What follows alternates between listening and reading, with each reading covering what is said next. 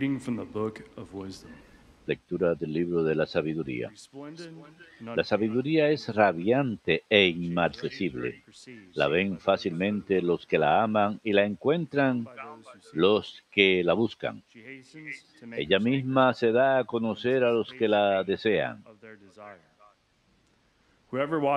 Quien madruga por ella no se cansa, la encuentra sentada a la puerta. Meditar en ella es prudencia consumada. El que vela por ella pronto se ve libre de preocupaciones. Ella misma va de un lado a otro buscando a los que la merecen. Los aborda benigna por los caminos y le sale al paso en cada pensamiento.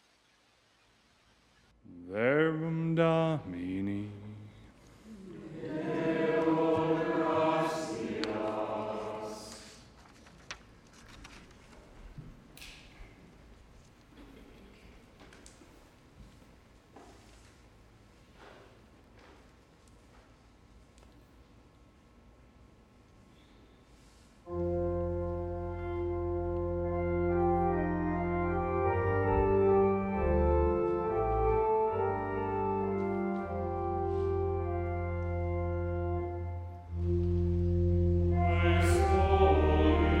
Alma está sedienta de ti, Señor Dios mío.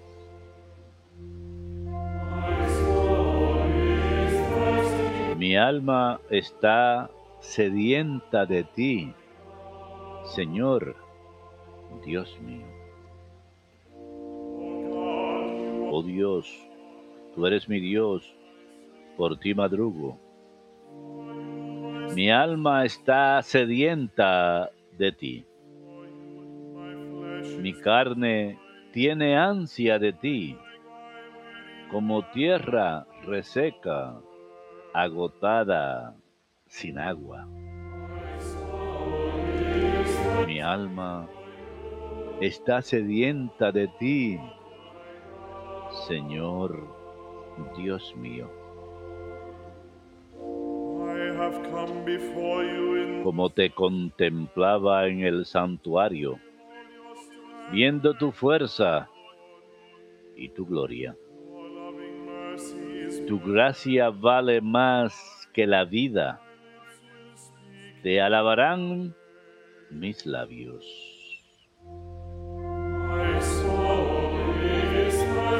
Mi alma está sedienta de ti, Señor Dios mío.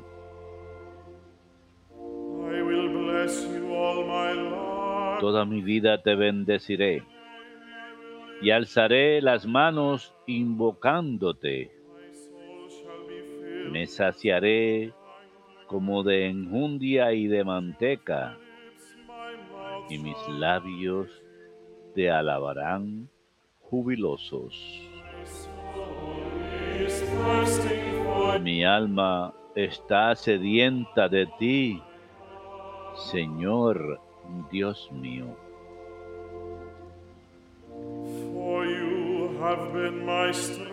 En el lecho me acuerdo de ti y velando medito en ti, porque fuiste mi auxilio y a la sombra de tus alas canto con júbilo. Mi alma está sedienta de ti, Señor Dios mío.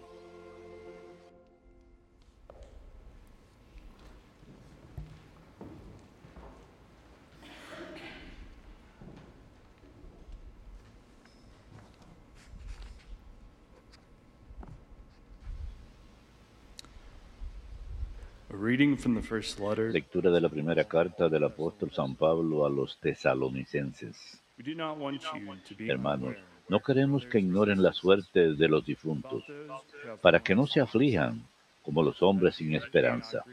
Pues si creemos que Jesús ha muerto y resucitado, Del mismo modo, a los que han muerto en Jesús, Dios los llevará con él. Esto es lo que les decimos como palabra del Señor. Nosotros, los que vivimos y quedamos para su venida, no aventajaremos a los difuntos, pues Él mismo, el Señor, a la voz del arcángel y al son de la trompeta divina, descenderá del cielo y los muertos en Cristo resucitarán en primer lugar. Después nosotros, los que aún vivimos, seremos arrebatados con ellos en la nube, al encuentro del Señor en el aire. Y así estaremos siempre con el Señor. Consuélense, pues, mutuamente con estas palabras.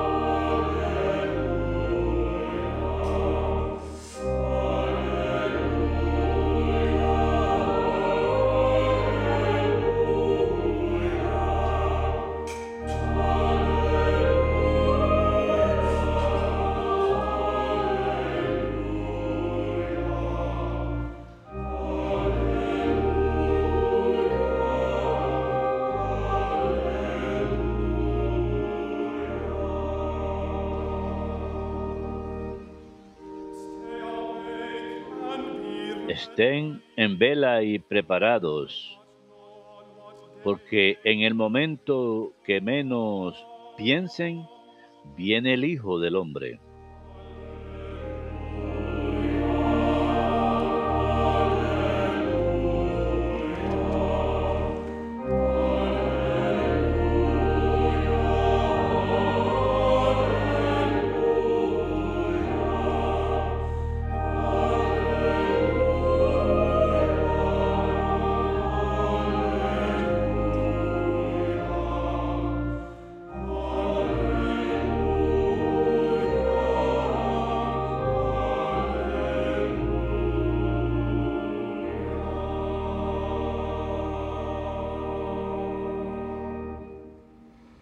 Dominus vobiscum.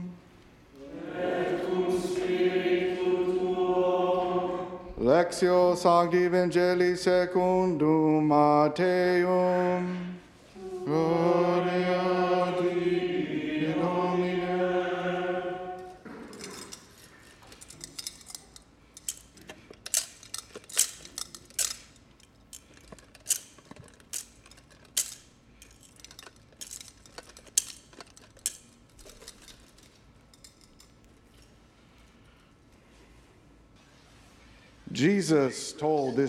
En aquel tiempo dijo Jesús a sus discípulos esta parábola.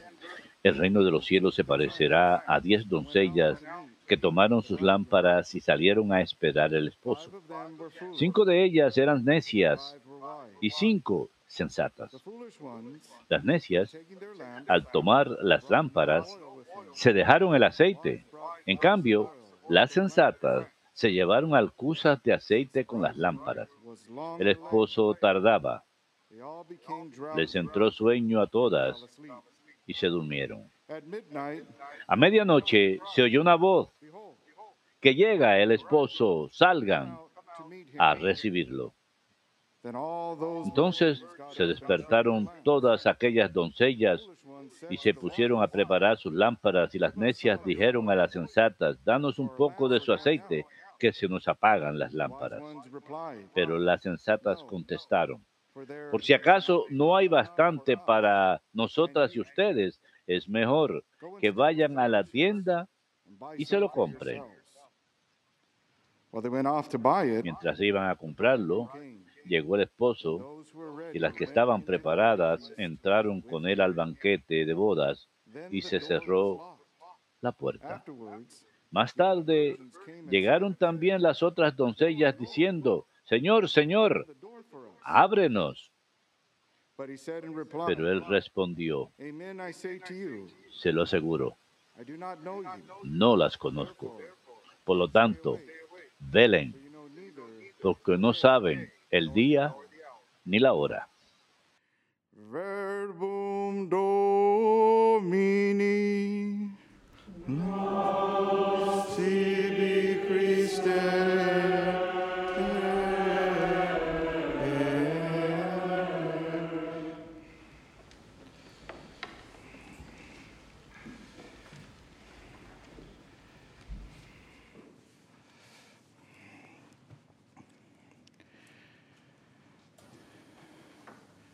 You know, the delays remind me of the type of delays that Saben, las eh, demoras me recuerdan el tipo de demoras que tenemos cuando tenemos que tomar un vuelo o cuando esperamos que llegue un taxi o algo así, o quizás o una oportunidad que nos fue prometida o un obsequio.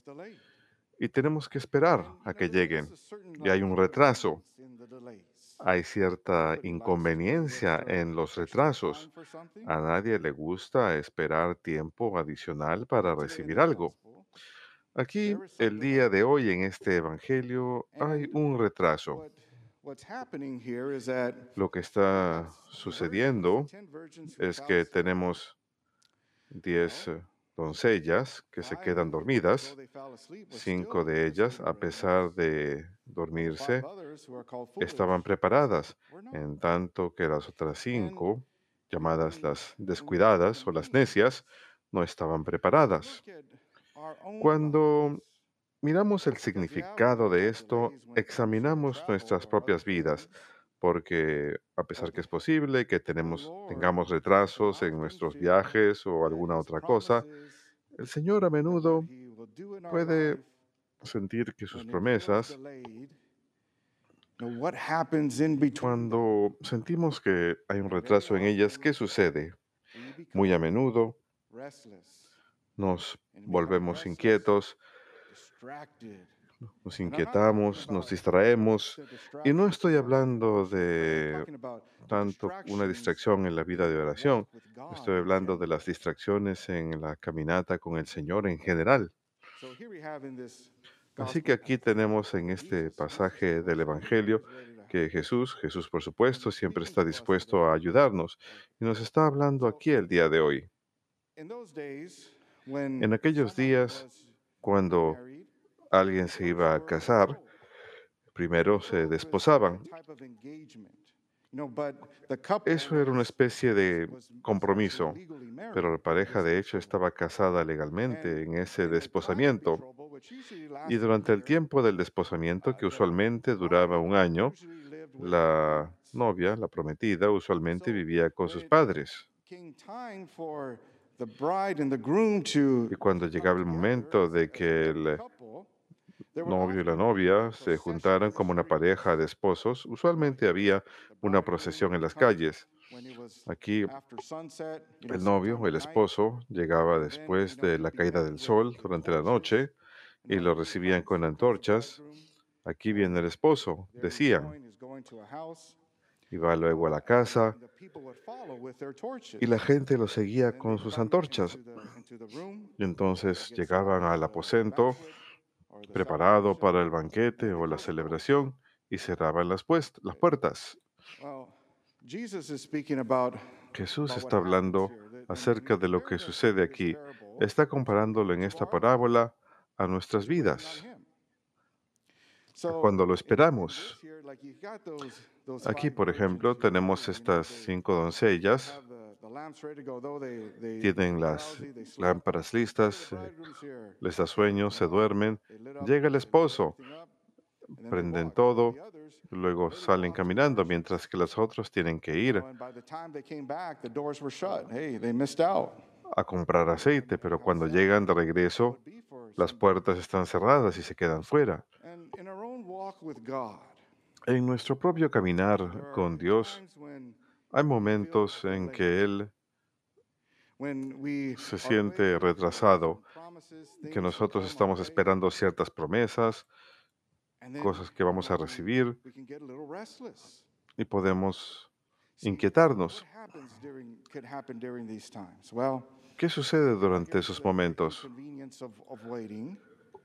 Tenemos la inconveniencia de tener que esperar durante ese tiempo. Puedo ocuparme con otras cosas. Siempre va a haber problemas de manera personal y en el mundo. Y una cosa que sucede cuando hay retrasos y nos enfrascamos y nos distraemos en otras cosas es que nos olvidamos acerca de Jesús. Quizás nos impacientamos,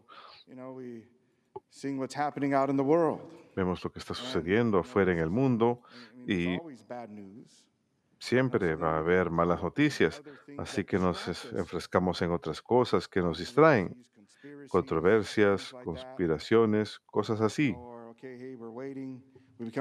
Estamos esperando, nos desesperamos un poco. Por ejemplo, podemos entrar en una relación que no es lo mejor para nosotros. ¿Y dónde está Jesús? O podemos decir, oh, hay un retraso, me voy a ocupar conmigo mismo y me voy a, voy a disfrutar de ciertas cosas, la comida, drogas, medios de comunicación, me voy a perder en todas esas cosas. No hay nada bueno en el mundo, todo está malo. Me desilusiono, me entrego a la desesperanza o a la ira. Y al hacer todas esas cosas, ¿Dónde está Jesús?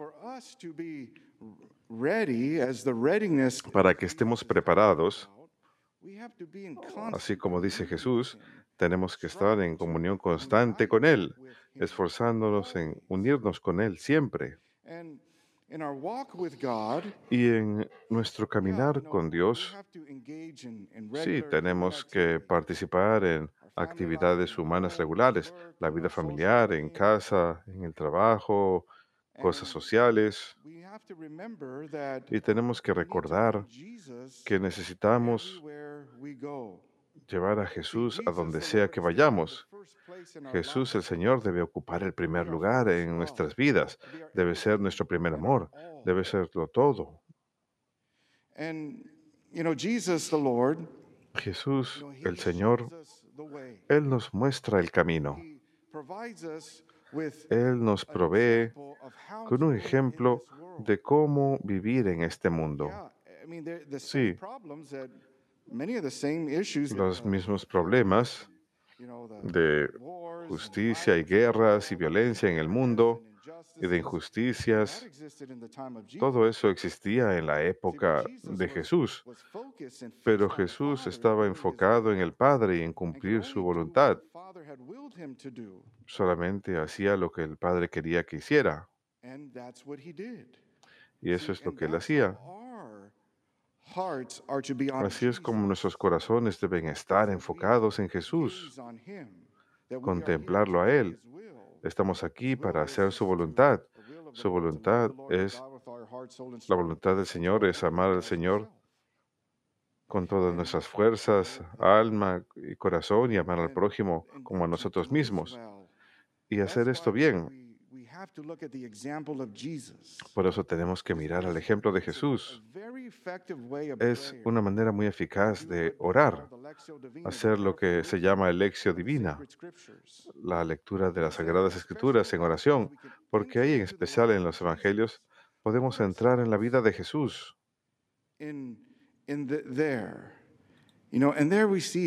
Y entonces ahí vemos que sí, que Jesús tenía los mismos problemas. Jesús fue perseguido, él sufría retrasos, tuvo que esperar un número de años para poder realizar su ministerio público. Él conocía los retrasos, pero también él conoció el dolor. Él sabe lo que significa ser rechazado. Y cuando ingresamos en ello, nos da mucho consuelo, mucha fortaleza para seguir adelante en nuestro propio caminar y con esas cosas que parecen ser retrasos. De hecho, es Dios que está obrando, que está haciendo algo en nuestras vidas. La santificación y al final la glorificación en Él. Así que el Señor siempre saca algo bueno de todo. Y para ayudarnos en ese recorrido, por supuesto, tenemos que enfocarnos en Jesús y su vida, ingresar a su vida en nuestra propia meditación, pensar en sus palabras a menudo y las enseñanzas de la iglesia que nos, ayudan a hacer eso. Pero al mismo tiempo, ya que tener una vida muy activa en los sacramentos, adoración, confesión, en especial, no estoy diciendo que hay que ir todos los días ni todas las semanas, pero quizás una vez al mes hay que ir regularmente, porque es ahí donde encontramos la misericordia de Jesús. Es ahí, a través de la misericordia de Jesús, que recibimos la medicina para nuestras almas. Nos fortalecemos en nuestro caminar con Él. Ahí le entregamos nuestros pecados, le entregamos las cosas que son una carga para nosotros y nos refresca con la gracia de la absolución y con la gracia de la sangre de Jesús que toca nuestras almas. La gracia de Jesucristo nos eleva cuando acudimos a la Sagrada Comunión. Es un momento de nutrición con el cuerpo y la sangre de Jesucristo, su presencia real, que entra en nosotros, que refresca nuestras almas, que nos eleva. Y estas son las cosas que, que nos dan confianza porque Él nos promete esa vida. Y entonces hay agradecimiento. Debemos agradecer a Dios a menudo, incluso por los momentos que hay retrasos, los momentos de espera. Primero que nada, al agradecer a Dios, eso nos ayuda a mantener un estado de oración, de oración viva, de estar conectados con Dios, dándole gracias. Y cuando le estamos agradeciendo por eh, este momento, ese retraso, esa inconveniencia, esas luchas, esas tribulaciones, le decimos Jesús, Señor, te estoy dando gracias por el bien que vas a sacar de ello. Es ahí cuando confiamos y le decimos, Dios, Tú estás en control, te voy a esperar, te voy a seguir, voy a confiar en ti. Así pues, hermanos, el día de hoy, el Señor, donde sea que nos encontremos, nos está llamando a que regresemos. Comienza cuando acudimos a Jesús, revitalizando nuestra relación con Él. Y Él nunca nos rechaza, Él no está ahí para condenarnos, Él nada más quiere ayudar quiere levantarnos, ponernos de vuelta en el camino correcto. Acudan a Jesús y desde la sencillez de sus corazones, háblenle, denle gracias, pídanle fortaleza y confíen en que Él siempre sacará el bien, incluso de lo que parece ser retrasos. Que Dios los bendiga a todos.